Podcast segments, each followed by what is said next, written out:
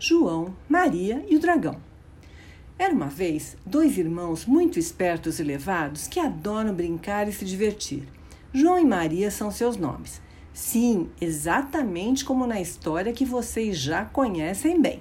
Eles estavam brincando um dia quando perceberam que lá no fundo do quintal apareceu do nada uma casinha linda, toda feita de brigadeiros, bolachas, balas, bolos, pirulitos e muitas gostosuras mais.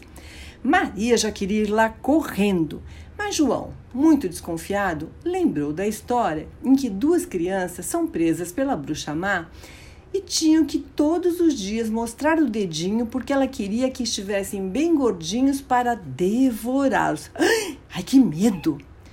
Vamos devagar, Maria, não estou gostando nada disso. Maria respondeu: Deixa de ser bobo, vamos lá comer todas aquelas delícias. Os dois foram se aproximando da casa com todo cuidado.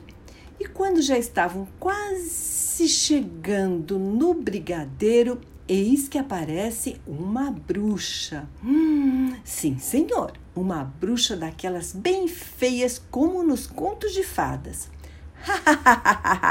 não resistiram, não é? Ninguém resiste à minha casa encantada. Peguei vocês! Os dois tentaram fugir, mas perceberam que seus sapatos ficaram grudados no chão. Não conseguiam se mover. Agora quero ver se esses dois lindos garotos estão bem gordinhos como eu gosto. Mostrem o dedinho. Eles bem que tentaram enganar a bruxa e mostrar o dedo mindinho, mas ela não era nada boba.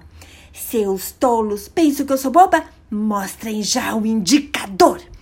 E quando eles mostraram, a malvada ficou toda feliz. Já estão quase no ponto. Vou colocá-los em uma gaiola e levar para a floresta. Meu caldeirão está esperando vocês. Apavorados, eles não sabiam o que fazer. Maria olhou muito assustada para João. Ele sempre encontrava uma saída para tudo. Será que dessa vez não ia conseguir? Mas como João não se mexia e parecia mais apavorado ainda, Maria reuniu todas as suas forças e pensou que só a magia dos contos de fadas poderia salvá-los dessa fantasia apavorante e gritou bem alto: Se tudo é minha imaginação que venha destruir essa bruxa, um terrível e enorme dragão.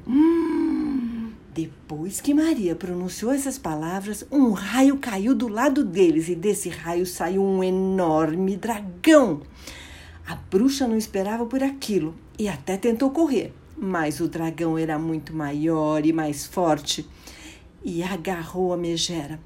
João e Maria fecharam os olhos e quando abriram, hum, tinham sumido a bruxa, o dragão e a casa feita de doces. Minha irmã, como você conseguiu isso? perguntou João, feliz da vida por conseguir se movimentar de novo. Maria explicou calmamente. Eu lembrei que nas histórias que a vovó conta, o bem sempre vence o mal. E ela diz que a coragem está dentro de nós e que é preciso acreditar que somos capazes de escolher os melhores caminhos. Fui buscar a coragem lá no fundo e a minha coragem se transformou em um dragão, que afastou a bruxa e o medo. Agora o nosso quintal ficará protegido para sempre. E assim tudo deu certo. E entrou por uma porta e saiu pela outra. E quem quiser que conte outra. Um beijo da vovó para vocês.